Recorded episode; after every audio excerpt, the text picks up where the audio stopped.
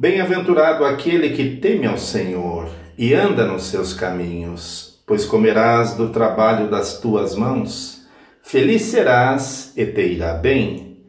A tua mulher será como a videira frutífera aos lados da tua casa, os teus filhos como plantas de oliveira à roda da tua mesa.